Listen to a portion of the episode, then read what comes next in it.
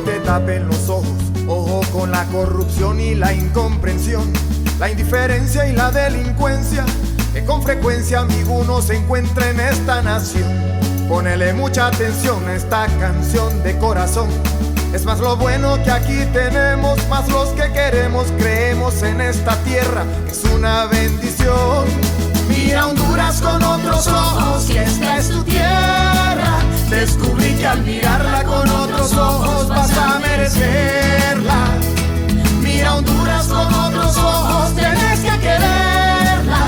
Descubrí que al mirarla con otros ojos vas a merecerla. Buenos días, buenas tardes, buenas noches a todos. Bienvenidos a Entre Copas, el podcast más escuchado de la cuadra.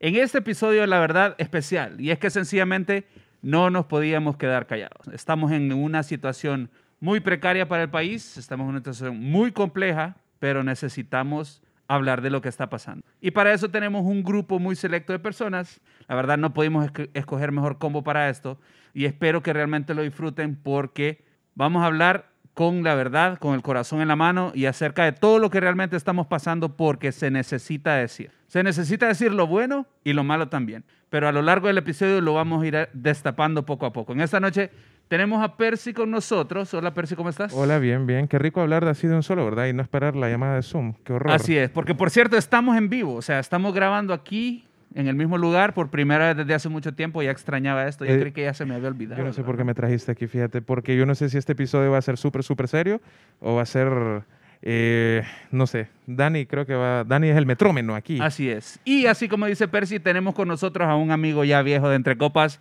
Daniel Vigil. Gracias por estar con nosotros esta noche. ¿Cómo estás? Feliz. Episodio número 3 que grabo con ustedes. El tercero. Es Sí. el tercero. Es el tercero. Mm. Y todos han sido durante la pandemia. O sea que, Qué pedo. bueno, o sea, sí. Eso es lo rescatable, diría yo, de la pandemia. Somos tres COVID friends. COVID friends, es sí. cierto. Fuimos Bueno, a una COVID party, la Mentira, verdad. a Percy lo conozco de antes. Pero, Percy, pero es que a ¿Lo Percy, conoces de atrás? a, Percy lo conozco Qué como, vulgar, como ¿por qué? no. Es que lo extrañaba. ¿por qué? Tenía que decir una vulgaridad. Pero Perdón. que iba bien, Dani. Pero fíjate que sí, a Percy lo conocí antes como coach. Como Era el coach coach. de rookies. Ahora ya lo conozco como amigo. Soy, soy. Era muy diferente. Yo- soy. es más, yo, yo la primera vez que vi a Percy le dije, Percy también. "O- hola, hola, don Percy. Hola, Percy. El señor Percy. Really? Sí, ¿En serio? sí, sí, te Sensei. No, Dani, la verdad es que es una persona bien respetuosa. Aunque vos lo ves y no parece que no es r- no respetuoso. Es que depende cómo lo haga, en, en qué mood lo agarré, depende dónde lo agarré y en qué, en qué No, yo siempre lo qué veo como una persona ande. bien respetuosa. Es que sí, no, ta- yo, yo entiendo lo que dice Edison. Como es que tengo unos stickers de WhatsApp de la escuela de Dani, no, eh, mira, así como el más respetuoso del mundo. es que, es que bueno, Si los ocupan, me los pueden pedir, por favor. respeto merece respeto. Y... No, o sea, hay que ser, hay que ser, hay que ser honesto. Saludos pues. para las maestras de... No, no, no, no, no, no. Mira, en la escuela siempre, en la escuela yo era conocido por, por hablar bastante, pero nunca por irrespetuoso. O sea, me sacaron muchas veces de la clase, muchas veces. Una vez mi mamá me encontró afuera de la Que clase. te estaban sacando. No, ya fuera Ya de la clase afuera. echado, ya como que, ¿y ¿qué estás haciendo ahí? Gracias a Dios tiene un libro. Y como que, no, la paja se la creyó como cinco segundos hasta que la maestra adentro vio, era amiga de mi mamá y fue como, sí, lo saqué. Entonces fue, Eh. fue, fue un día duro en mi casa. Pero imagino. sí, eh, el, el- el episodio creo que es como medio serio. En verdad que es un Eh, tema es serio. un tema serio. Es un tema serio. bien serio. Eh, pero sí, no, o sea, no hay ningún problema de que eh, dentro del tema serio uno disfrute cosas. O sea, yo, yo creo que cuando empecemos a hablar de, de lo que estamos haciendo nosotros, vamos a ver de que dentro de todo lo feo y todo lo negativo, porque en general es un contexto feo y negativo, hay muchas partes bonitas, pues, o sea, hemos logrado convivir con nuevas personas. O sea, es lo mismo que la pandemia, ¿no? Sí. O sea, estamos hablando ahorita de que somos COVID friends, pues, o sea, la pandemia unió a muchas personas. Muchas personas La empezaron a sí. hacer nuevos amigos, a contactarse, a, a hacer eh, caridad juntos. Nuevas organizaciones. Nuevas también. organizaciones. No, y en general mucha gente emprendió. Esa gente también, es También. algo positivo. Entonces, creo que, creo que positivo hay, positivo hay dentro de un contexto negativo. Sí. La verdad es que sí. Así como Dani lo dice, la verdad es que nosotros nos conocimos por Operación Frijol, que ustedes lo han visto en nuestras redes, que los hemos apoyado y hemos trabajado juntos desde hace mucho tiempo. Más que todo el hecho de que, como dice Dani, nosotros ni siquiera nos conocemos. Hasta el día de hoy es primera vez que yo vi a Dani en persona, a pesar de que nos hemos contado de todo en reuniones, llamadas por Zoom.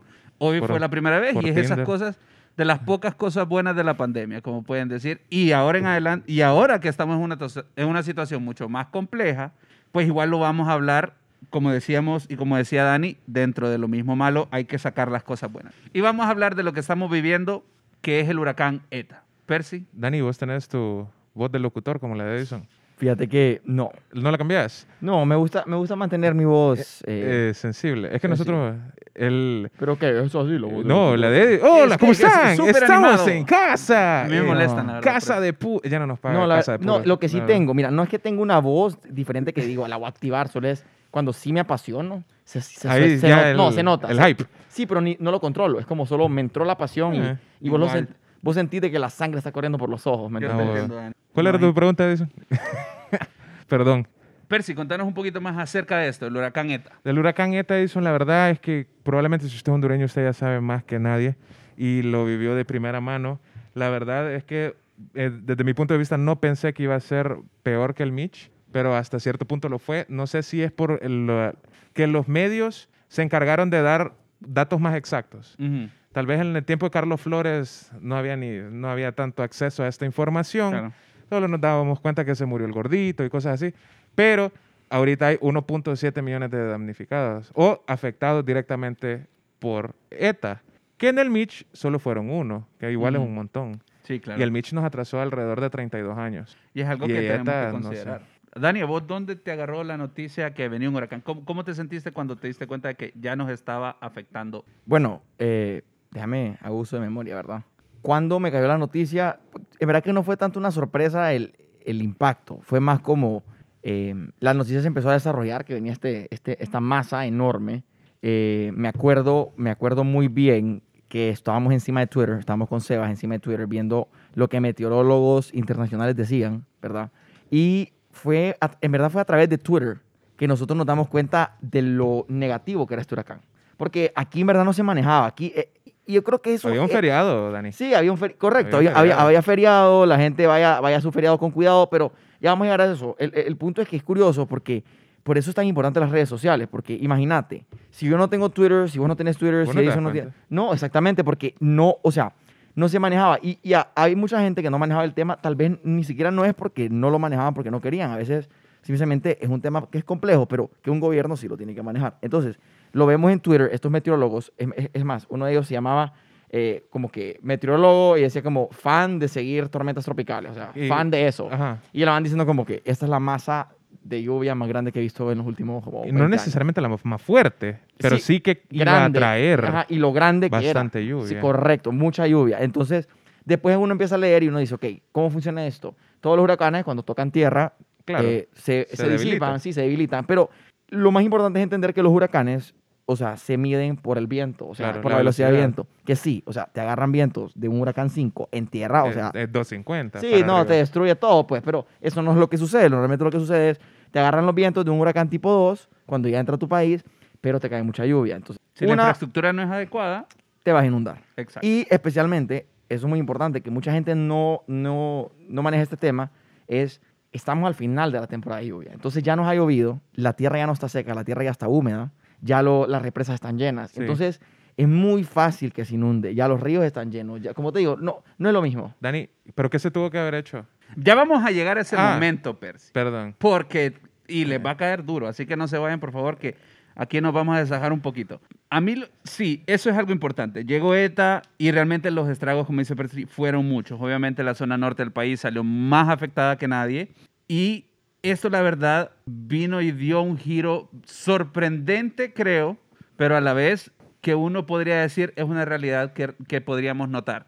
Pasó ETA y como decían ustedes, el efecto de las mismas redes sociales nos dejó ver de primera mano a la gente en sus propios techos, diciendo, tengo dos días de estar acá, necesito que me vengan a rescatar.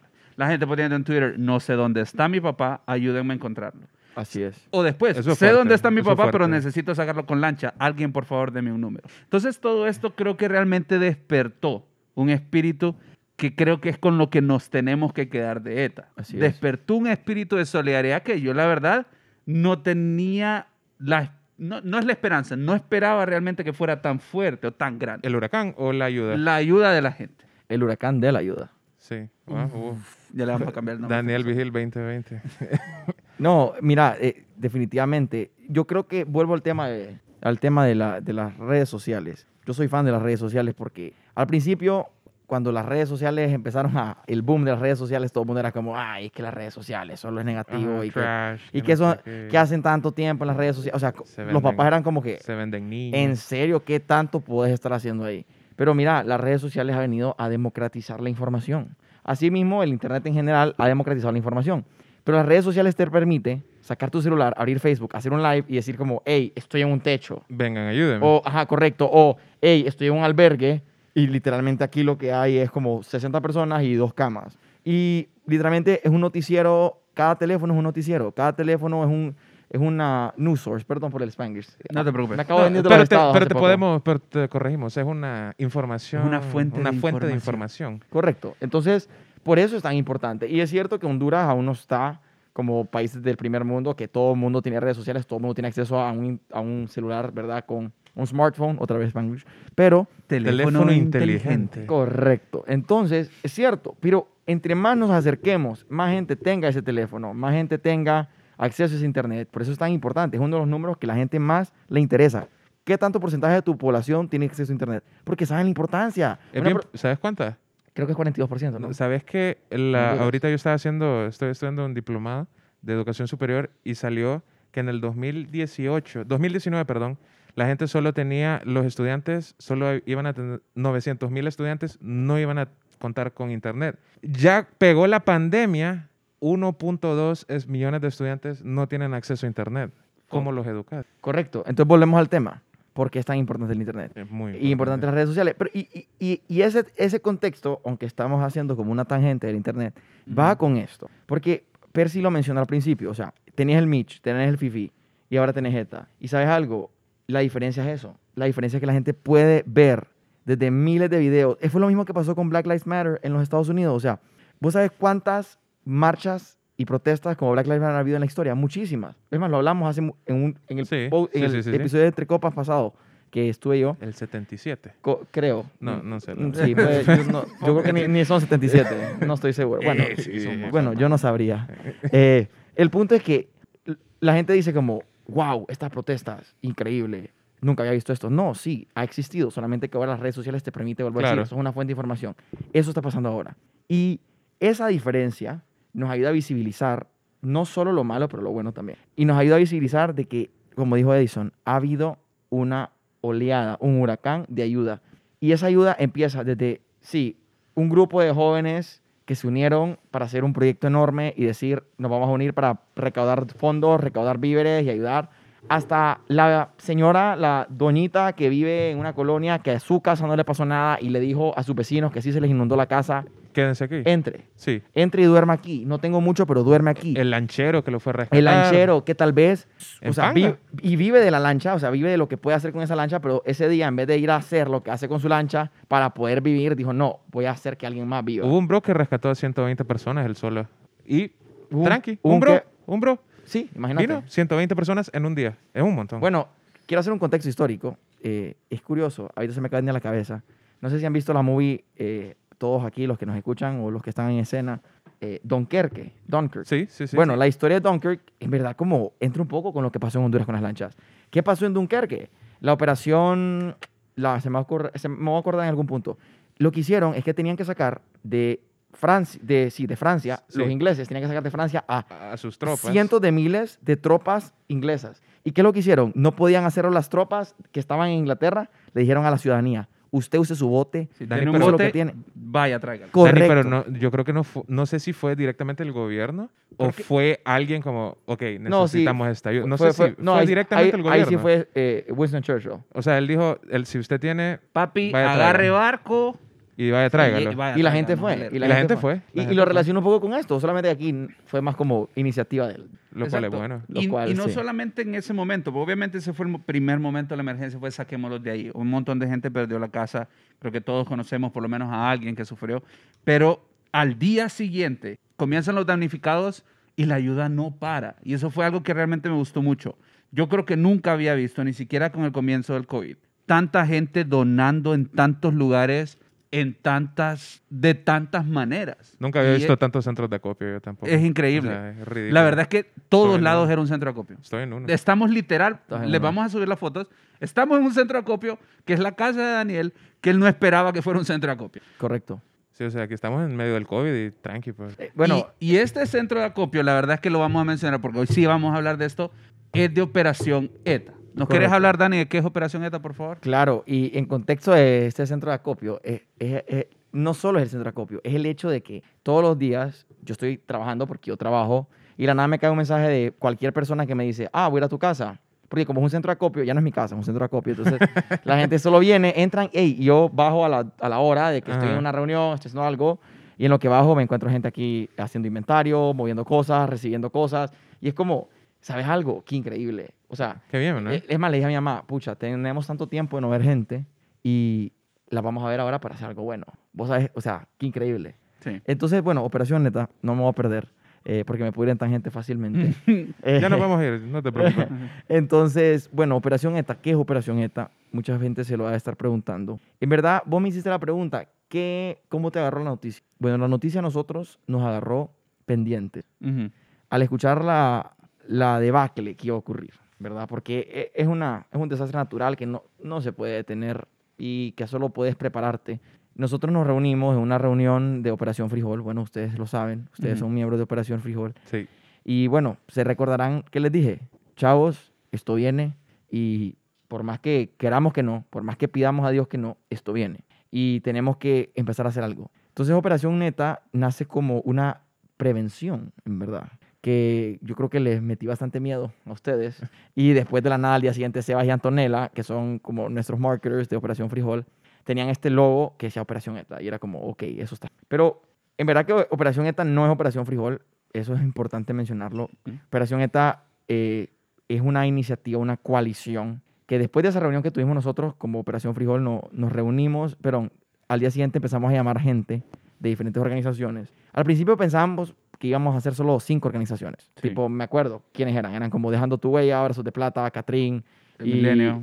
el Milenio y nosotros. Y era como, ok, hablándole a los líderes de cada una de estas organizaciones y como que, hey, chavos, como hagamos algo juntos, porque, hey, hay que reconocer de que si todos nos vamos a recoger agua para nuestro molino, es verdad que no vamos a hacer la misma ayuda, hagamos la junta, hagamos una sola branding, hagamos una, una sola campaña, Mucho correcto. mejor.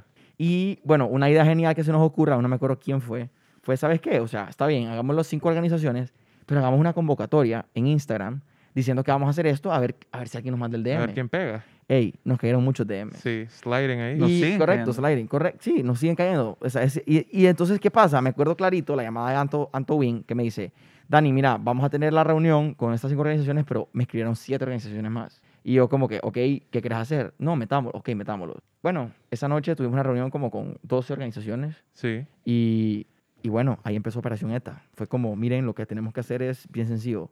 Hacer una campaña de mercadeo y de comunicación y de básicamente un llamado de ayuda juntos. O sea, no cada quien su propio brand, no cada quien que este es mi centro de acopio, no, o sea, Es, de- operación ETA, es de pues. nosotros, Es como de todos. es de todos y esto es, Ujú. o sea, todos estamos hablando juntos de este barco. Y la gente le pareció la idea y obviamente vos sabes cómo es el, el- el- efecto de la bola de nieve, o sea, empieza a rodar y la gente quiere ser parte de la, la nieve en este caso y se fueron uniendo personas y personas y personas y organizaciones y ahora somos 29 organizaciones. 29, eso te iba a preguntar. Y la verdad es que la mayoría, si no me equivoco, todas son organizaciones de jóvenes, si no me equivoco, ¿verdad? Dani? Estás en lo correcto. Y eso es algo que tenemos que entender y es algo que quiero que todos sepamos. Porque seguramente, si nos está escuchando usted joven, aunque sea en espíritu, saludos a Maca.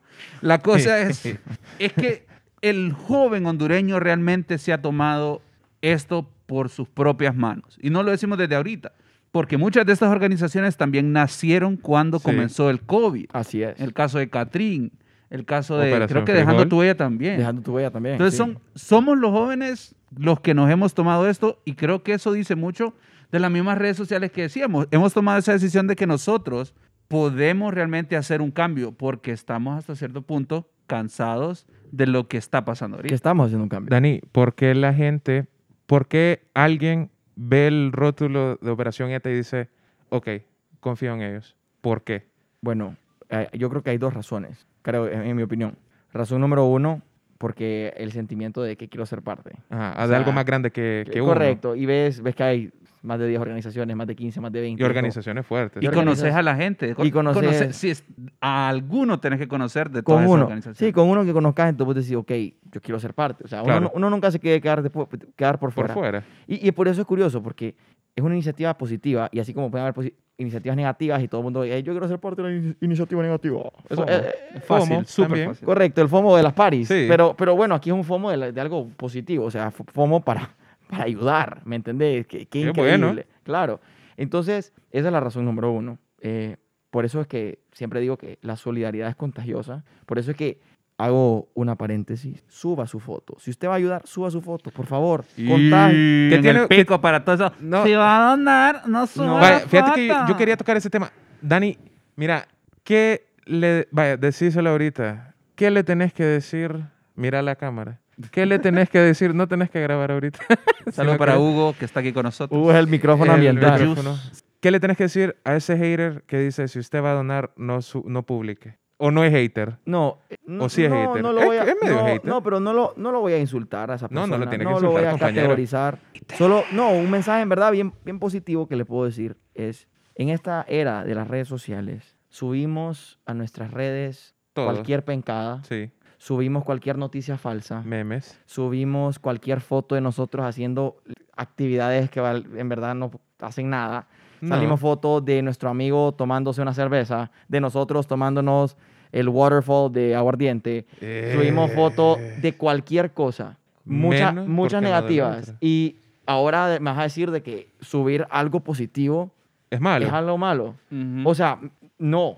Porque la gente te argumenta que tu mano derecha no sí, se dé y eso cuenta. es que erróneo. tu Y eso es erróneo porque las cosas se contagian. O sea, ¿por qué las modas son modas? Porque vos ves a alguien hacerlo y lo querés hacer. Y sabes algo, sí, vas a decir, no, pero que le nazca a esa persona, que no lo haga por moda.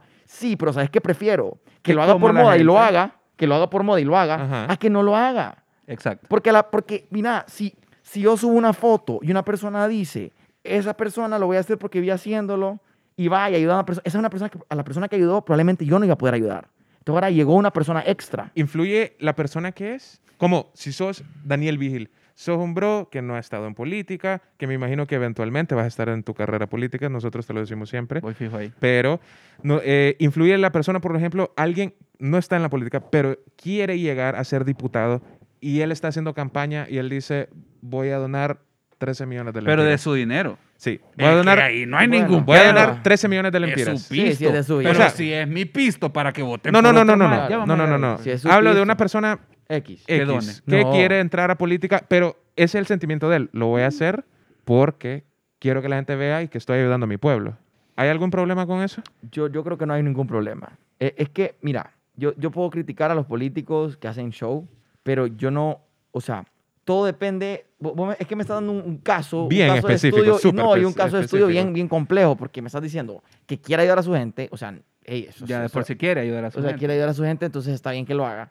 Yo creo que uno, uno sabe cuando las cosas son genuinas. ¿Vos ¿verdad? crees? Creo que sí. Pero de todos modos, en verdad que al final del día, eh, si en serio, si en serio lo estás haciendo vos de manera genuina y no quieres que tu mano izquierda y tu mano derecha y toda esa casaca, Ajá.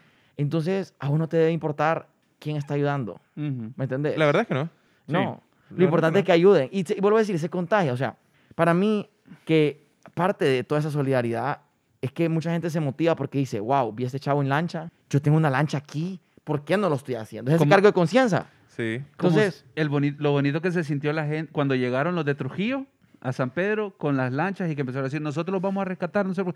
Man, eso te transmite. La verdad es que Se- bastante. Se te pega yo, ese yo deseo. lloré varias veces cuando, man, yo Ah, te lo juro, o sea, Súper fuerte. mira, Sí. lit chills, man. sí, igualmente estoy Dani, con y en este caso, siendo un poquito más palpables, ¿a qué es este contagio del que hemos hablado de amor, porque no podemos decirlo de otra forma, a qué ha llegado con Operación ETA? ¿Qué ha logrado hasta ahorita Operación ETA palpable para que la gente sepa y, apre- y aprenda para que, lo, para que se contagien y se unan a la campaña? Claro. Bueno, primero que todo, hemos contagiado a los...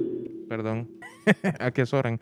No, dale. sí, sí. Bueno, primero, la primera línea de contagio, así como una pandemia, la primera línea de contagio son las organizaciones que son participantes. Son las primeras, son esas organizaciones que vieron otras organizaciones y dijeron, voy a ser parte de esto. Y que si Operación ETA no hubiese existido, tal vez sí hubiesen ayudado, pero de manera disipada, de manera... Claro. De cada, cada quien desde su lado y, y no hubiese sido la misma oleada. No. Entonces, esas personas se contagiaron. Eh, luego, la siguiente línea es todas las personas, familiares, amigos de todas esas organizaciones que vieron, hey, mira, mi casa, como que me ven aquí, es como trabajando con mis amigos, con mis amigas, y entonces mi mamá dice como, hey, voy a ayudar, bajar a ayudar. Y viene mi hermana y viene a ayudar. Y estoy seguro que el caso de mi casa es el caso de muchas casas.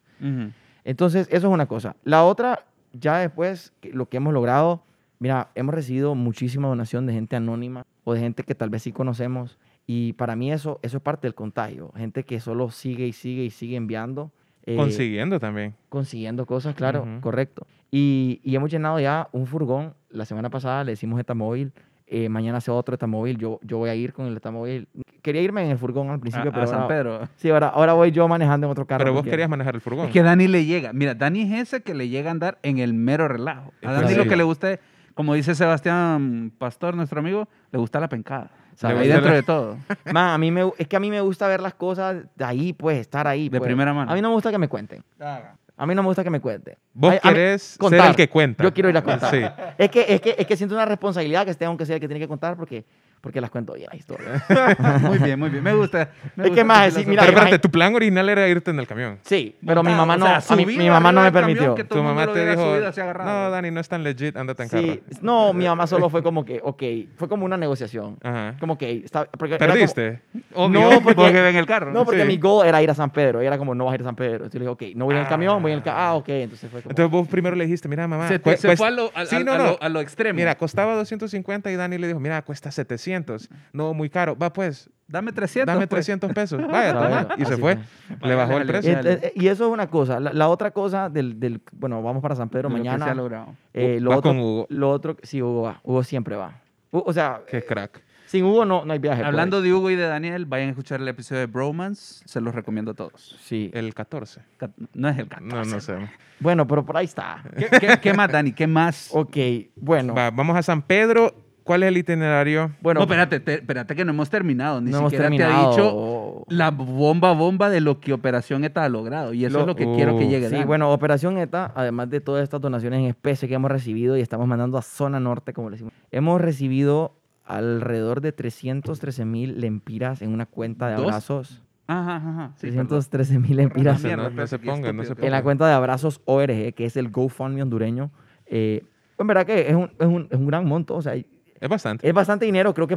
Es mejor que cero. Sí, no, es que creo que el problema es que estamos mal acostumbrados. Ah, ya Operación Frijol está mal Ya voy a acostumbrada, explicar por qué. La gente va a entender, van a decir como, oye, ese es hipote, qué creído. No, es que ya van, a, ya, van a, ya van a entender por qué.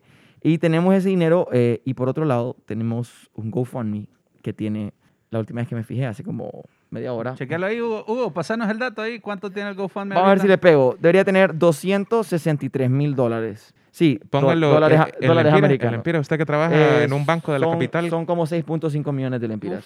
¿Cuánto? 6.5 millones de lempiras, más o menos. Dos prados. ¿Tenés aguacate, Percy, para esas tortillas? Vaya, mira. ¿Tenés aguacate para esas tortillas o no tenés? No, papi. Qué Ay. montón de, De dinero, Dani. sí. Son 6 millones y ¿En medio de camaroncitos. Por si, por ¿En si cuánto el tiempo? ¿En cuánto tiempo? ¿En cuánto Ey, tiempo? eh, lo empezamos el... Pa, pa, pa, pa, el jueves. De la semana de pasada. la jueves. semana pasada. O sea, el es. 6 de noviembre. El ¿Cuánto, hay de ahorita, ahorita, Hugo? 262 mil 382. Siete días, dice Hugo. Siete Mira, días. wow. Siete días, una semana. ¿Te esperaste esto? Eh, no. ¿Por qué? Jamás. ¿Por qué? Porque Muy loco. sí, o sea, es, es como cuando hablamos de Operación Frijol hace unos meses y era como, vos pusiste un millón de lempiras, te lo esperabas y era como, no. No. O sea, jamás No lo te había ves hecho fiesta. Solo puse, ajá, correcto, solo puse un millón porque es como, ok, voy a poner un millón. Ah, la Teletón fue el primero. No pasa millón. nada si pongo un sí, millón. no pasa nada. Y, y la verdad es que la primera, en esta campaña ni la hice yo, la hizo Anto Wing. Y ella como muy humildemente puso 20 mil dólares, que en verdad es un montón de dinero. Es un montón. Es un mucho. montón de dinero. Y bueno, está- que tenemos 10 50. veces eso, o más de 10 veces eso. Y sabes algo, antes de explicar, porque mucha gente ahorita va a estar como, ¿y qué van a hacer estos chavos? ¿Y qué eso?". van a hacer con eso? Antes de decir eso, yo les puedo decir una cosa a ustedes, y es que... ah, va- Qué bonitas que- las prados de afuera que No. compramos. No, no, no. Lo que usted quiera hacer, en serio, como hágalo, porque yo, yo, yo creo que se puede lograr todo, ¿verdad? ¿Verdad? Que ahora Sí. todo se siente como tan accesible, es tan Sí, raro. No, y, y es que sabes algo, todo, en verdad, no quiero decir que todo es de actitud, porque no todo es de actitud, la verdad, o sea, pero Se ocupa talento, Dani. sí, pero sabes algo, Dígame. el, la razón más grande por la cual no se logran las cosas es porque no se hacen. Espérate, ¿cómo? O se hacen mal. No, la razón... O porque no no- empezás. Porque no empezabas, porque no se Ah, hacen. ok, O sí, sea, sí, porque- sí, sí. O sea, hay una frase de Séneca, y se la voy a pedir a Hugo que me la busque ahorita. Busca frase de Séneca sobre hacer O la, las cosas. o- o la de Jordan también. decís Yo el- creo que no el fue estoico. Jordan. Sí, bueno, la de Jordan, puede la de Jordan ser. es como, es como la, la Sí, versión es como, más como corta. pop de Ajá. Séneca. Pero un, sí, un saludo ¿cuál para es? todos los estoicistas. Saludos a. Seneca. eh, Pero, ajá. sí, entonces, ¿Cuál es? la razón número uno, o sea, dice, muchas cosas, ya me la acordé, muchas cosas son difíciles, pero son difíciles porque no se hacen, pues, básicamente. Porque no empezaste. empezás, correcto. Entonces, ah, dice que más o menos. 8 de 10 dice que te da Bueno, el, punto, digo eso, y ahora empiezo y te cuento lo de GoFundMe. Mira, eh, no teníamos idea que íbamos a recaudar esa cantidad de dinero. Somos, mira, bueno, yo tengo una licenciatura en Economía y Finanzas. Claro. Eh, muchos de los miembros de la organización pues ya somos graduados, o ustedes pues ya tienen experiencia laboral. Sí. Y bueno, en la organización ya Operación ETA, me imagino que en esa cantidad de organizaciones deben de haber muchas personas preparadas. muchos profesionales. Muchos profesionales. Ahora, experiencia en ejecución de 263 mil dólares para contingencias y emergencias, lo dudo mucho. Solo una vez. Una vez que Una me cayó me un pistillo. tocó, me tocó manejar un... No, Entonces, nosotros reconocemos eso, a todos los que nos escuchan, reconocemos eso. Y, y, y por eso yo, cuando hablo en las reuniones de Operación ETA, y, y les digo que nosotros damos muchos ejemplos en, como jóvenes con esta operación. Y una de ellas es reconocer la ignorancia. Es que aquí, aquí en Honduras vivimos una sociedad que todo el mundo cree que, hey, yo puedo hacer todo. Y, y, y eso es una de las cosas que yo más critico de este gobierno, que ponen gente Que, es que no está preparada para los Claro. cargos, a hacer las cosas. Y aquí estamos un grupo de jóvenes que tenemos la ignorancia de la juventud, la inocencia de la juventud, no inocencia, pero ignorancia de la juventud, que creemos que podemos hacer todo, reconociendo, no puedo hacer todo. Y tengo esta cantidad de dinero que es una responsabilidad, un estrés, ¿qué voy a hacer con ello? Ajá. Entonces, ahí es donde nosotros vinimos y reconocimos hace dos días, porque esos días teníamos como 180 mil, ok, Es un Es- montón de dinero. es un montón de Es dinero. montón de. Es- Desde que teníamos 50 mil, decíamos lo Sí. que te voy a decir, y es que este billete hay que dárselo a alguien más. Sí. Ah, eh, ah, Es así de simple. Alguien que, mane que sepa, mane- que ya haya manejado esta cantidad para esta misma ¿Quién, situación que estamos tratando. Correcto. Este ¿En billete. quién ha pensado usted? Hay varios. hay hay- varios. mire, en verdad que ahorita, eh, ¿en quién he pensado? ¿De quién, en quién hemos pensado? Eh, en verdad que estamos más como el que quiera escucharnos y como darnos una, una o la, la mejor la propuesta. mejor propuesta, el que nos quiera, el que nos quiera contar qué haría con el dinero, nosotros estamos escuchando. Hemos hablado con unas cuantas personas, no, no voy a decir, no voy a decir nombres por, Organizaciones. por más que todo para no comprometerlos y nada, Sí. pero Si no nos pagan tampoco. Sí, tampoco. Sí, Pero sí, no, he nos hemos asesorado, nos hemos asesorado. eh, además, ese dinero está congelado en los Estados Unidos porque GoFundMe es como súper serio y no te da dinero hasta que como que una persona firme, que es como legally liable, Ajá. O una cosa así, me está explicando Anto Wing. Y más la- con la cantidad. Ta- creo. ¿por- ¿Por la cantidad de dinero o en general? Sinceramente no sé. Y que por no, cierto, no voy a mentir. si nos buscan, somos la, la- ahorita la, La, la campaña número uno en GoFundMe. Correcto. Si nos qué, quieren buen, qué buen- qué buen flex ese, la Es verdad. un- La verdad, yo ya rato Sí. estoy así, flexing, flexing. Pero Entonces, sí. Imagínenselo. Pero sí, ustedes. eh, Entonces estamos asesorándonos porque queremos ver cuáles son las opciones que hay. Sí sabemos de que una vez que escojamos a quien sea que vamos a escoger y vamos a hacer consensos y democracia y bla, bla, también vamos a pedirle a las personas eh, eh, de sociedad civil, a la empresa privada, que sean veedores del proceso. Además de que creo que todas las organizaciones de Operación ETA van a ser veedores del proceso. Y los que donaron, si quieren también. pues, Sí, claro, de- claro. eh, en verdad que sí, no, no sé cómo funcionaría eso, veedores más que todo, tal vez de, de, sí, de la ejecución. Pero queremos, vuelvo al tema de dar los ejemplos. Lo repetimos, queremos dar ejemplos. Eh, y no es que nos tiremos de que somos la última Coca-Cola del desierto, sino que yo creo que en verdad en Honduras hay muchas cosas que no se hacen, que no son tan difíciles, ¿Cómo Ujú. que? como eh, rendir cuentas, Como vos decís, como gasté esto porque us- usé esto porque gasté como, esto. como ejecutar las cosas eficientemente. Como respetar la constitución. Ok, hablando de esto, Correcto. Bueno. ya que entramos en ese momento, tengo Ah. la pregunta. Hágala, Si compañero. nosotros, guirros culo cagado, Ajá. Hicimos esto, me refiero hicimos a Honduras en general, Si- si todos los que están en San Pedro haciendo el esfuerzo, los que están en Progreso, los que están en la el Lima, pueblo. todos. Si usted no es millennial, le caemos si el mal, pueblo sépalo. hizo esto, llevar comida a todos lados, llevar apoyo a todos lados, recaudar fondos en todos fucking lados. Si nosotros hicimos esto, ¿por qué el gobierno no lo hizo? Y es así de sencillo, no es como, ¿qué está haciendo? Ni pija, no, no, no, no vayamos a la mierda. ¿Vos- El gobierno no está haciendo lo que debería hacer. Y mi pregunta, Dani, es ¿por qué? Bueno, e- es un tema bien, bien, bien complejo. al ¿Es mismo- complejo? Sí, y al mismo tiempo simple. Eh, ah, voy, a, voy a dar un poco de contexto. Número uno, hay cero confianza en el gobierno. Y Desde eso- hace mucho tiempo. Sí, sí, desde hace mucho tiempo. Claro, es que todo viene a una burbuja de desconfianza. Y ahorita es como la culminación. Ahorita fue, estalló. ¿Vos sabés cuál es, la, cuál es la, el valor más importante en una emergencia? ¿Cuál es? La confianza. Ujú. Es lo más importante. Estás hablando de una...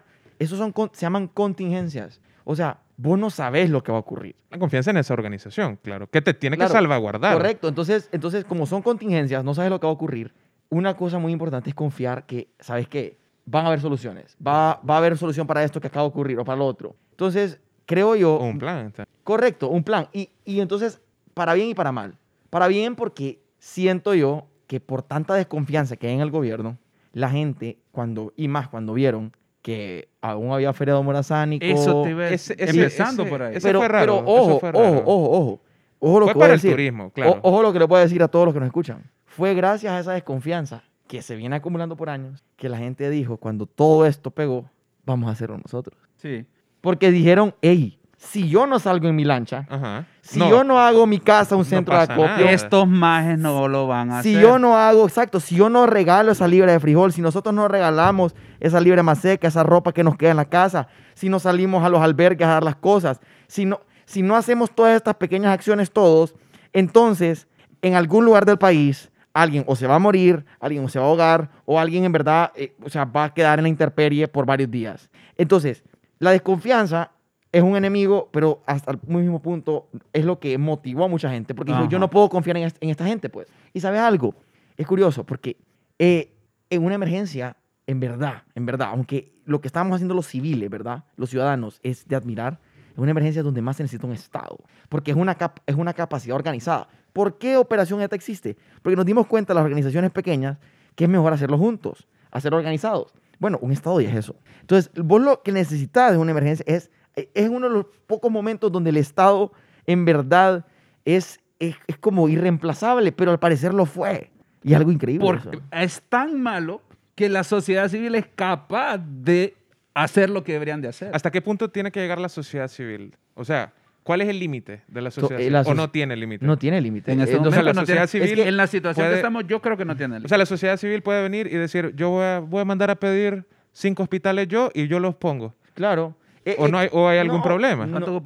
O sea, es que, Pedirle ahí a, a Operación ETA. o sea, la, la- la sociedad, la sociedad eh, es el, o sea, hay dos partes al Estado, ¿no? O sea, está los ciudadanos, el pueblo y, y el gobierno. Y el gobierno. Pero al final del día, el pueblo es la mayor parte, porque el pueblo es quien elija al gobierno. O sea, no, Claro. no hay gobierno sin un pueblo que lo elija. Así como que lo elija. Saludos, por cierto. Para allá, para los, para los votos rurales. Sí, pero, pero ¿sabes algo? O sea, yo creo, vuelvo a decirte, que nosotros hicimos una cosa y, y el huracán ETA- Impresionante, impresionante, y impresionante. que algo que, que al final del día nos va a ayudar como sociedad porque nos dimos cuenta de nuestra capacidad cuando, cuando en verdad nos motivamos a hacer cosas juntos. Nosotros solo podemos hacer lo que hicimos todos. Y hablo- cuando hablo de nosotros, no hablo de Operación El ETA, hondureño. no hablo, hablo del hondureño, el pueblo hondureño. Porque todos lo hicimos. O sea, nosotros no, no podemos ¿Vos crees- reemplazar vos al crees- Estado si nosotros no, no lo hacemos todo. ¿Vos crees que claro. este es un nuevo estereotipo para el hondureño? Porque siempre está el estereotipo, no es que el hondureño es haragán, no es que el, el hondureño es ladrón, es que el hondureño es tal cosa, que son malos, Volvemos al tema del contagio. malos estereotipos. Pero vos crees que este sea un estereotipo nuevo que se vaya creando, el hondureño Es ayuda solidario. al Al hondureño, hondureño. el hondureño es solidario. Es que esto es un tema de contagio. Eh, hondureños solidarios han habido toda la vida. Hondureños buenos, ah, buenos han habido toda la vida. Claro. Hondureños Solo que no trabajadores. tenían, no Ey, tenían la luz. salir pues, adelante eh, en este país. Es dificilísimo. Tienes que, ser, tienes que ser una mula de trabajo para salir adelante en este país. Hay gente que dice que solo con cuello. Volvemos al tema del contagio. O sea, si se contagia de que lo que es que el, el hondureño es haragán, si lo que contagiamos es que el hondureño es malo, que es ladrón, entonces eso es lo que se contagia y vivimos una sociedad negativa. Sí, hay muchas cosas malas, pero por eso vuelvo al tema, suba la foto. Vean. Sí, porque así como usted va a contagiar, en este caso, de la ayuda social, también comparta las historias de estas personas que están haciendo cosas buenas, Porque tal vez así llegan gente diferente al poder. Porque entonces la gente va a decir, ah, mira, ey, ese chavo. mira". Este bro estuvo Correcto. ayudando en neta. No, y tal vez no solo gente ayudando en esta, porque mucha gente te va a decir, ah, sí, pero yo no solo necesito un man que cargó aguas. No, sí, que, o sea, qué buen corazón, pero, hey, mira, está, Capacidad. está ese abogado que ya tiene varios años haciendo trabajo, ponerle, defendiendo los derechos humanos. Levantémosle perfil a esa persona. ¿Cómo, Exacto. cómo se llama Kila se llama. Ah, de, de hijo de puta. No, perdón. la de los garífonas? Es buenísima. Masai Crisanto. Masai Crisanto. Saludos. Bueno, y como Masai, hay, hay, hay, hay- hay- Muchísimo. bueno, Me está gustaría Ma- que tuviera más... Está Masai, está Naama Más alcance. Ávila también, que la hemos no conocido. sé, en ajá, más alcance a la gente. Pero es que la gente. que a la gente no se le olvide a dónde están eh, los garífunas, por ejemplo. Claro. ¿A dónde están? Yo no sé. O dónde está el dinero también. Y, y, Salud. y- y Y sabes los algo, también. Eh, eh, la- eh, más que eso, o sea, eso es importante, pero es la proactividad. Es como, ¿sabes? ¿Por qué tenemos que esperar a que algo malo pase? Para estar Sí, haciendo lo como que estamos conozcamos haciendo. de los garíbunas antes de que haya pasado eso. Como conozcamos la situación de ellos antes de que haya pasado una tragedia. Y, y digo eso porque es lo que pasó, pero hay muchas tragedias en the making, como dicen, en este país. Que tenemos que nosotros solo ser ciudadanos más informados y saberlo. Pero vuelvo al tema, no quiero decir, porque eso- estamos yéndonos a la tangente Sí. negativa. Claro. El hondureño es bueno, Súper bueno. solidario, Y lo demostró. y lo demostró. Y cuando lo, demostró. tenía que demostrar. Correcto, así es. Y el gobierno no estaba cuando tenía que estar. O- o no ha estado un montón de tiempo. O sea, esto vino a ser. por- porque yo creo que una de las cosas fue como eso, como la gente vio el huracán y dijo, ya, ya nos vimos, ya vimos a estos majes robándose el piso otra vez. Fue lo primero que pensó la gente. Fue lo primero. Y por eso la gente tomó acción. Decir, La verdad. Y la verdad, no lo había visto desde esa perspectiva, pero es cierto. O sea, realmente eso nos motivó a hacer lo que ellos no están haciendo. Bueno, quiero, quiero comentar una cosa, ¿verdad? Porque, porque la, la honestidad no, no puede, o sea, la honestidad tiene que ir primero que nuestras pasiones. Yo he andado en los albergues aquí en Tegucigalpa, voy para San Pedro mañana y, y quiero a los albergues de allá. Y sinceramente hay un grupo de personas que no estoy seguro cómo funcionan con el gobierno, pero creo que son empleados del gobierno. Se llaman guías de familia. Y yo no sé usted qué experiencia ha tenido, si usted ha ido a albergues y no ha tenido la misma experiencia que yo, pero yo en Tegucigalpa, la verdad, sí aplaudo a los guías de familia, aunque sean empleados gubernamentales. En verdad que son, son los empleados gubernamentales que sí he visto en los En albergues. acción. Sí están ahí, he hablado con ellos, he conversado con ellos. Son personas buenas, personas que son parte de estas ¿Y ¿Cuál es el comunidades. trabajo de ellos? Fíjate que no, no sé. Es que el problema es que no ellos ya- la- el trabajo viene de antes, viene de las Sí, comunidades. desde antes. Los guías de familia están dentro de las comunidades y son un apoyo para las comunidades.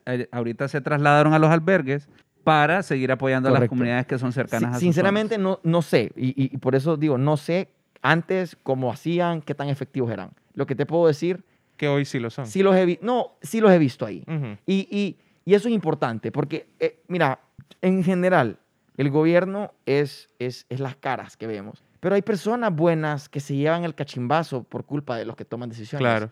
Y estas personas yo las he visto trabajando y, y las he visto ahí en acción, las he visto siendo parte. eh, llegamos a los albergues y ellos son los que nos reciben, nos ayudan a repartir las cosas.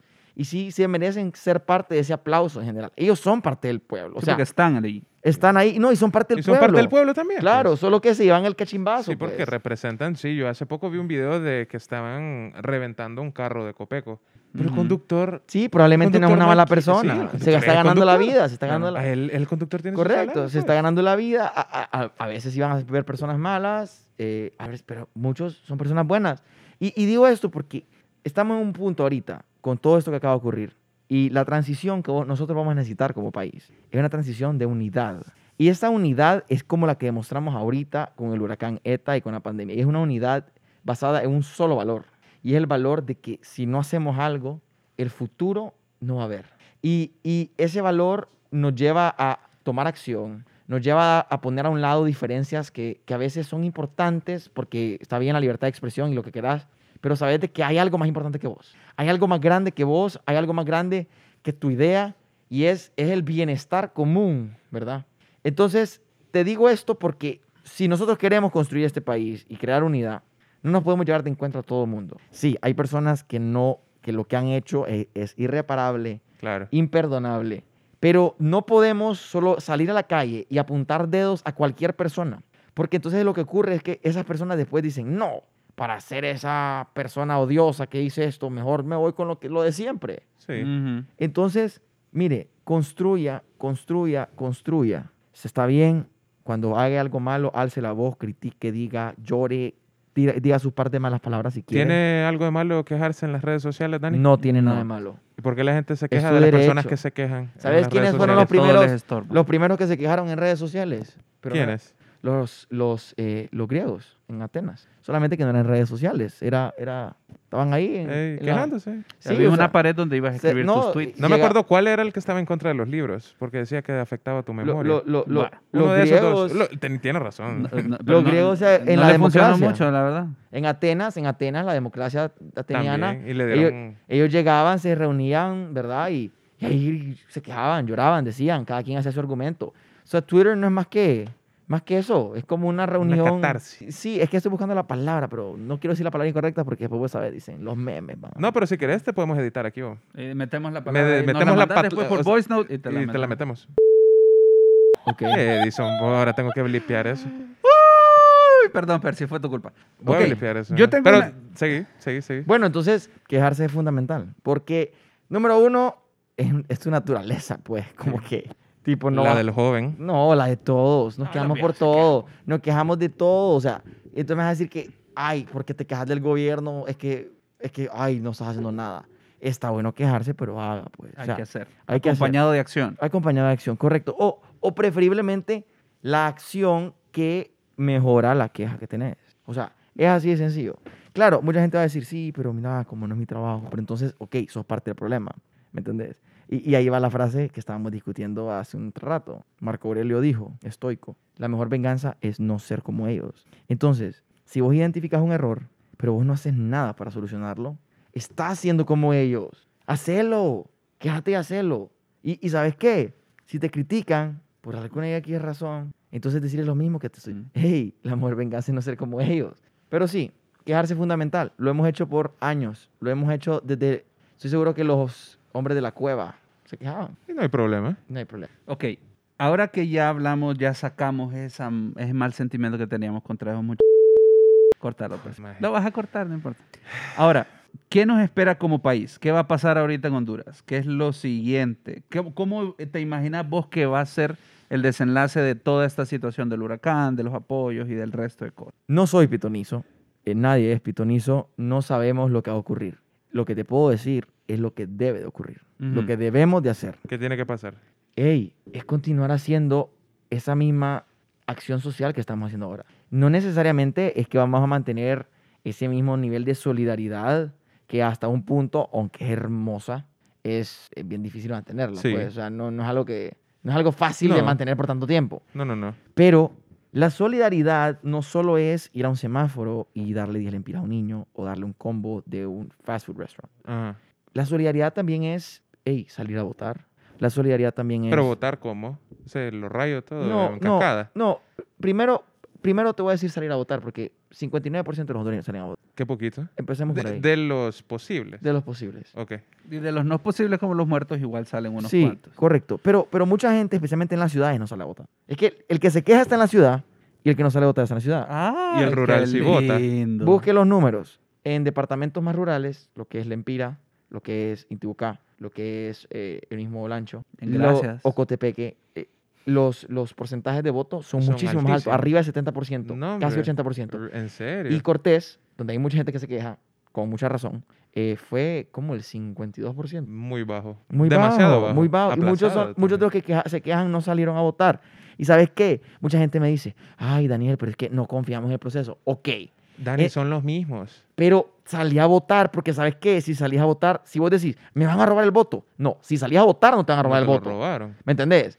Es- es- el, el voto que se roban es la papeleta El que vacía. no va. que- Dani, que no va. pero es que son los mismos, Dani. ¿Qué hago? No importa. Cámbielos, pues. Cámbielos, vote por otro y ¿sabes qué? Van a hacer lo mismo tal vez, pero castiga a los otros. Es que, es que No lo haga fácil. no lo haga fácil, pues, porque entonces va a mejorar a la gente. Sí, si usted dice, son los mismos el- este lado y el otro, está bien, te entiendo. Pero, por lo menos, si castiga a un lado, especialmente al que ya gobernó, votando por el otro, el otro se va a dar cuenta, hey, no puedo ser tan malo. Porque a este lo Porque castigaron de esta manera. Correcto. Y si es malo, los otros ya van a venir mejorados. O sea, Ujú. eso va a ocurrir. O sea, no tengo pruebas, pero tampoco tengo dudas. Bien. Hay Pero- que probar, pues. No, y claro, Castiguemos, lo más pues, importante es involucrarse. Pero, pero vos me decís, ok, Eso debería de pasar. Involucrarse, Involucrarse, más y mantener el a espíritu solidario que vivimos ahorita. y por eso me gusta, y voy a regresar a la lista de cosas que tenemos que hacer, pero un tweet de Relly Maradiaga que fue genial, que, que dijo con nosotros un saludo a nuestro que amigo fue Relly. como que cuando un candidato, no voy a decir su nombre, para no hacerlo Sí. famoso, no. Ah. no, no, no. No merece estar en este podcast. No, es que aprendí a calle 13. No, mentira. Él- él- es que dijo, miren, como, pucha, esta persona se quiere involucrar y empiezan a Ajá. criticarlo todo el mundo. Pero por otro lado, todo el mundo es como, hey, que se involucren nuevos, que se involucre gente buena, gente trabajadora. Y ahora está este y quiere involucrarse y lo critica. Entonces dijo, literalmente dijo, y discúlpenme, a mí no me gusta usar malas crianzas, pero dijo, entonces, ¿qué putas quieren? Pues sí. Y saben que eso eh, hay que cambiar esa mentalidad. A los, hay que darle un chance a las personas nuevas. Claro, informémonos e indaguemos. ¿Quién será este cipote? ¿Quién será esta otra cipota? ¿Quiénes son estas personas? Pero démosles un chance, porque ¿saben qué? Los que verdaderamente son los mismos, ahí están sentados y les damos un chance, dos chances, tres chances. Pero vuelvo a la lista. Salir a votar es solidaridad. Dar pasada, solidaridad. Decir por favor y No gracias. tirar basura. Solidaridad. No tirar basura, solidaridad. Ey, hay, pequeñis, hay muchísimos pequeños actos de solidaridad que se hacen y que mejoran la sociedad. ¿Usted, usted cree que no mejoran? Sí, porque no, no piense solo en su acto. Piense en la suma de su, el suyo y el de Mengano y el de Fulano y el de Sutano. Y vivimos en una mejor sociedad. Si uno no pitó y después por eso no pita el otro y después de la nada nadie pita, entonces, hey, nadie, está enoja- nadie llega a su casa enojado porque nadie me pitó hoy. O sea, es un ejemplo Sí, como no. en contexto hondureño. Perdón por pitar siempre. Sí, yo también pito bastante y tengo que mejorarlo, tengo que predicar con el ejemplo. Pero Sí. la cosa es que, ¿para dónde vamos y para dónde tenemos que ir? Tenemos que ir a una sociedad, y aquí voy a- usar una frase. Yo sé que este es un podcast como más de comedia, pero, Aquí todo, papi, aquí tenemos de todo. pero tenemos de todo. Si querés, cada vez que decimos una mala palabra, podemos poner a Polache diciéndola. Sí, está, ah, sí. Hay mucha- hay- hay- y, tenés, y tenés muchas Sí, eh, es la, opciones ahí. sí, la misma. Eh, Mira, dice, si Atenas, si Atenas te parece grande, dijo Pericles, considera entonces que sus glorias fueron alcanzadas por hombres valientes y por hombres que aprendieron sus deberes. Esa frase de Pericles es todo lo que tenemos que aplicar nosotros. Y no es ni más ni menos. Lo que va a ser grande Honduras, vamos a hacer. Usted, usted puede hacer grande su país. Usted puede hacer grande a Honduras. Uno hace la diferencia. Simple y sencillamente haga su deber. Si usted es, si usted es un buen arquitecto, sea un buen arquitecto, sirva, haga su, ser- haga su servicio al, al país a través de eso. Busque maneras de ayudar al país a través. Si usted es abogado, lo mismo. Si usted es ingeniero, si usted es doctor, si usted no tiene profesión, si trabaja tal vez en algo que no es de, de- de tener una licenciatura, Un en lo que sea, oficio. un oficio, claro, si es carpintero, Pero que si es bien fontanero, su oficio. haga bien su bien. oficio, sea un buen ciudadano, sepa cuál es su deber, contribuya, ponga, ponga también su oficio o su Ajá. profesión al servicio de los demás. Ajá. Eso es muy importante. Todos, y, y- y aquí sí me pudiese quedar una hora, pero no lo voy a hacer. Pero todos los oficios y profesiones se pueden poner al servicio de los demás. Todos, no solo, no solo los doctores, no solo los profesores, ellos sí están constantemente en el servicio de la sociedad, pero hasta profesiones que no creemos Hacen una sociedad mejor. y pueden estar al servicio de los demás. Un abogado puede hacer pro bono, Oh, puede ser pro bono, mi- puede decir, hey, voy a agarrar ese caso a esa persona que no tiene dinero para Claro. un abogado. Hey, vuelvo al tema. Hombres que supieron, aprendieron sus deberes. Esa es la una. Y la número dos, que es lo primero que dice Pericles, hombre valiente. La valentía está, número uno, hey, en quejarse, en decir la verdad, en, en decir, hey, ¿sabes qué? No tengo miedo de dar mi opinión. Hey, no tengo miedo de involucrarme. No tengo miedo de corregir a ese amigo mío que Que está siendo machista. que está siendo machista, que está siendo xenofóbico, racista, que está apoyando a un partido, a un gobierno que en verdad lo apoya solamente porque tiene un interés de por medio. Llevándose Ey. a muchos por encuentro, porque Co- es el, correcto. problema. La, la valentía. La valentía no está necesariamente en ir y, y como Superman salvar gente de que se caigan de un edificio o de un incendio. Está en todo. La valentía está en, en pequeños actos también. Ujú. La valentía, hey, qué valiente debe ser para una persona eh, humilde. Vo- Voy a dar un ejemplo. Una persona que trabaja recolectando café. A mí no me gusta cuando usan la palabra humilde así. ¿No te gusta? No. Humilde, como que no tiene recursos. Ajá. ¿No te gusta? Pues siento que es una característica que, no sé, es raro. Es bien difícil de explicarlo, pero seguí, seguí, seguí. Como Ok. que es humilde porque no tiene. Pero- Percy. Eso es, lo que... Es que es raro, ajá, como Ajá. que sos humilde porque no tenés. Y eso es. Y ahí terminó. Si no, no fuera humilde. Ajá, si no, no fuera humilde. Ah, ok, entiendo. Yo Sí, siento es, que, es la que hay dos, hay dos definiciones de humildad. En Honduras se usa esa segunda Sí. definición, que no, no es tanto de tu actitud, sino que es como de tu, De cuánto tenés, tal vez, no Correcto.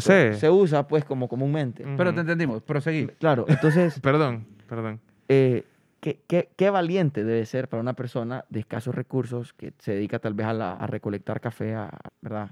Salir a trabajar todos los días, sí, por necesidad, pero hacerlo, pues, no, no rendirse a su... En un país donde las oportunidades y el futuro se ve oscuro. Es- ¿Qué, qué valiente es eso? O sea, ponete a pensar Levantarse que te todos los levantas días. todos los días y sabes, mi vida no va a cambiar. Y estoy haciendo esto porque tengo que sobrevivir. Pero no lo dejas de E- hacer. Eso es valiente. Claro. Y, y, y a, veces, a veces no vemos esa valentía. O sea, ese es un Superman. Es un Superman para su familia. La verdad que sí. Y, y hay que tomar esos ejemplos y reconocerlos nosotros también. Sí. Yo creo que todos tenemos la capacidad de ser valientes. Todos tenemos la capacidad de hacer actos que, que nos pueden tildar de valientes y de personas que están en la- a la vanguardia de los cambios. A veces solo, solo es saber de que no es tan difícil, es saber de que no es algo inalcanzable. Ey, lo que estamos haciendo los hondureños en Operación ETA, los hondureños, el pueblo en este huracán, gente que se montó en una lancha en Cortés, en La Lima, en La Planeta, en Trujillo. que no conocía. Eso es un fucking, disculpen la palabra, pero eso es un Superman. Eso es una persona valiente que aprendió cuál era su deber. Ese es un hombre valiente que supo cuál era su deber. Esa es la definición de Pericles. Entonces, ¿para dónde vamos? No sé, pero donde tenemos que ir es mantener esa actitud de valentía. Es, tal vez no nos vamos a seguir montando en lancha porque ya no hay agua, pero mantener esa actitud de valentía en las acciones que tomamos todos los días. Esa persona que se va a meter a ese barrio, que como dicen en Honduras es caliente, Sí. a dar ayuda humanitaria porque la necesitan, temiendo por su vida, pero que lo hace porque dice, el hecho que yo estoy aquí, aunque tema por mi vida, puede significar salvar varias vidas de que se mueran de hambre. Eso es valentía. Ese es, un- ese es su Avenger de vida real. Entonces, si usted me dice a mí hoy que los hondureños no tienen lo que se necesita, usted está equivocado. Solo que no lo saben, como que no lo reconocen. Reconózcalo. Reconozca lo que está en, usted, está en su vecino, está en el de la lancha, está en el que se fue a meter al, al barrio caliente, está en esa persona, como le digo, que se levanta todas las mañanas a hacer una labor sabiendo que su vida no va a cambiar, pero igual lo hace. Y ese corazón valiente existe en Honduras por todos lados. Y si nosotros nos proponemos con esos corazones valientes, reconocer esa valentía y enfocarla en hacer cambios aquí, en no aguantar, como diríamos aquí, paja, podemos hacerlo, involucrándonos, saliendo a votar. Ey, si se tiene que hacer, protestar. Protestar, claro que sí. Es un acto terrorista. No, no es un acto, ey, Ahora. eh, bueno, sí. Es que también, también, bueno, pero salir a protestar es un acto, es que también hay que saber hacerlo. Hay que saber Claro. salir, hay que saber salir a protestar. Pero no vamos a meter a eso sí, porque hay ese es entre protestas. En otro, pronto, en otro show. otro show. Pero, pero sí, no vamos a meter a ese tema que es complejo porque Ser ser, solidario solidario y ser valiente. y ser valiente. Me Eh, gustó esa, la de Valiente, Dani. Muy linda, muy me, me linda. apasiona. Quiero que sea mi ringtone. No, de verdad, te lo, juro. cortás y me lo mandas Percy, para despertarme. De verdad, valiente de verdad que la, esa definición, no, bueno, no sé si es definición, pero Esa perspectiva. sí, sí, o sea, me tenés, te lo juro, me, te, quiero salir y... Y romper una eh, muralla. te lo- no, que quiero, no sé, maes. Vamos a Eh, despertar a los Estoy los bien raro. O sea. Hugo, vamos a Inicia a tirar, a, ju- a jugar basquetbol ahorita, no sé. mae. Y la Te lo verdad juro que creo estoy que... pompeado. Y así tenemos que estar. Espero que no solo con el, con el episodio, sino que con todas estas cosas que hemos visto. Como dice Dani, el pueblo que ha sido valiente y ha actuado ante la necesidad, el pueblo que ha buscado protegerse entre ellos, el pueblo que ha salvado al pueblo. Dani, la verdad te agradezco mucho por haber estado con nosotros el día de hoy. Ha sido realmente una linda experiencia, por lo menos para mí, para volver al podcast. Me siento totalmente renovado. Te agradezco. por- Bueno, yo les agradezco a ustedes. eh, hablar, hablar entre amigos, entre copas. Entre copas. Es, es bonito. eh, y bueno, eh, eh, vuelvo, vuelvo al inicio del, del podcast. Estamos en una situación fea porque muchísimas personas, sus vidas van a cambiar por- para siempre. Nunca va a volver a ser igual. Muchas personas perdieron todo lo que tenían y no hay manera de que esto sea imposible verlo como algo positivo, algo terrible. Pero dentro de ello hay pequeñas cosas bonitas, hay pequeñas cosas que calientan el corazón, hay pequeñas cosas que nos, que nos mueven y nos dicen que no todo está perdido. Y, y sabes, es, es difícil querer balancear y decir, ¿será que ocupábamos algo así? Y, y no, No, no ocupábamos algo así. Pero bueno, es lo que sucedió y lo importante es que estábamos haciendo algo al respecto. Y respondimos. Entonces, ahora lo que queda es seguir apoyando. Esto no es una cosa de fin de semana. Esto es algo para largo. Y es para largo por un simple motivo. Y lo dije antes. Hoy es huracaneta. Mañana son todos esos otros problemas que existían antes del huracaneta. Y hace 22 años, 22 años, fue el huracán Mitch. Y lo que nosotros necesitamos detener es que en los, en el- los próximos 20 años eh, Estar listos para... no exista el siguiente huracán que nos haga esto. No, Y la única manera va a ser anticiparlo, prevenirlo a través de acción ciudadana, también. que se involucre y haga cambios que- estructurales. Sí. Cambios estructurales en este país para que la siguiente generación no tenga que cargar con el peso de esta población actual. Porque sinceramente, aunque es bonito ver jóvenes involucrándose, no debería ser el trabajo de jóvenes o de personas humildes, perdón por la palabra, yo sé que no te gusta Percy, pero personas que, como decimos, están usando la lancha con la que se ganan la vida o están yendo a salvar gente No cuando deberían de estar trabajando. No es su- No es su correcto. trabajo ir a salvar personas y lo están haciendo. Y los jóvenes que tienen universidad o trabajo Nadie están haciendo. Y nadie les paga. Y esa es una carga que aunque sea hey, admirable, no debería de ser la carga de esas personas. Entonces para prevenirlo tenemos que darnos cuenta que dar ese paso al frente y decir, la próxima vez que pase por aquí un huracán, Vamos a estar preparados. vamos, no, vamos a estar otras personas en el poder. Hasta aquí. Me encanta. Así es. Gracias, Dani. ¿Quieres dar tus, tus handles? Eh, en Twitter, at Vigil Daniel, Vigil con J, va. Con ¿Te han J. Sí, no, todo el mundo con porque lo escribí con G. Sí, Vi- Vigil Daniel, at Vigil Daniel, y después en Instagram, Daniel Vigil HN. Correo, Pucha. el papi del Y, y si, y 2001. si usted es el Daniel Vigil eh, en Twitter y en Instagram, que se tiene como at Daniel Vigil, contacto. Sí, se lo pues, Mire, no tengo mucho que ofrecerle, pero, pero, porfa, lo puedo convencer. Ni lo Fijo, usa. ¿verdad No. que no lo usa? ¿Verdad que no lo no usa? lo usa, Sí, ninguno de los dos, ni el de Instagram ni el de Twitter. Saludos a Robardi también, que tiene a Checha, que quiere ese, ese account. Ya de ahí tampoco Sí, lo puede tener. Pero bueno. Percy, gracias por tu tiempo también, por estar acá en vivo. Gracias a vos también, Edison. Gracias por irrespetar las leyes de la cuarentena para venir aquí. Sí, por cierto. Los queremos mucho. Este es el interludio, por cierto. Señores, estamos todavía preparándonos. No sabemos qué nos depara. Sí sabemos qué Sí nos depara, pero ustedes todavía no lo saben.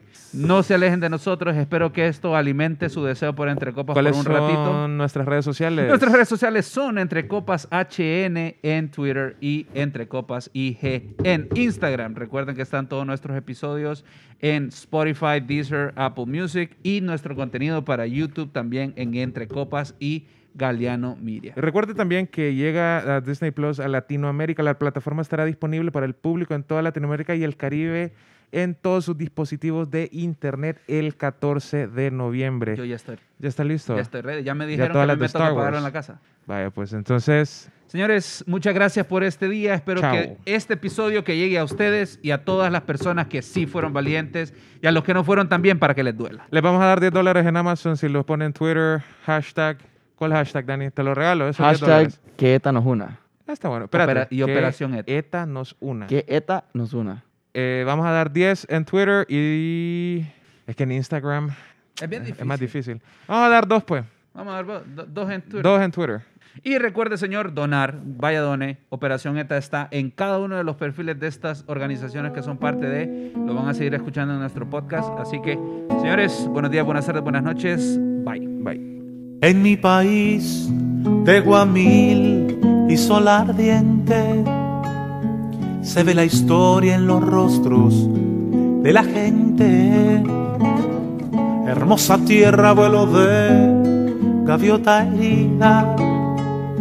Tenés la luz que va repartiendo vida. Sos la semilla y sos la fuerza en el arado.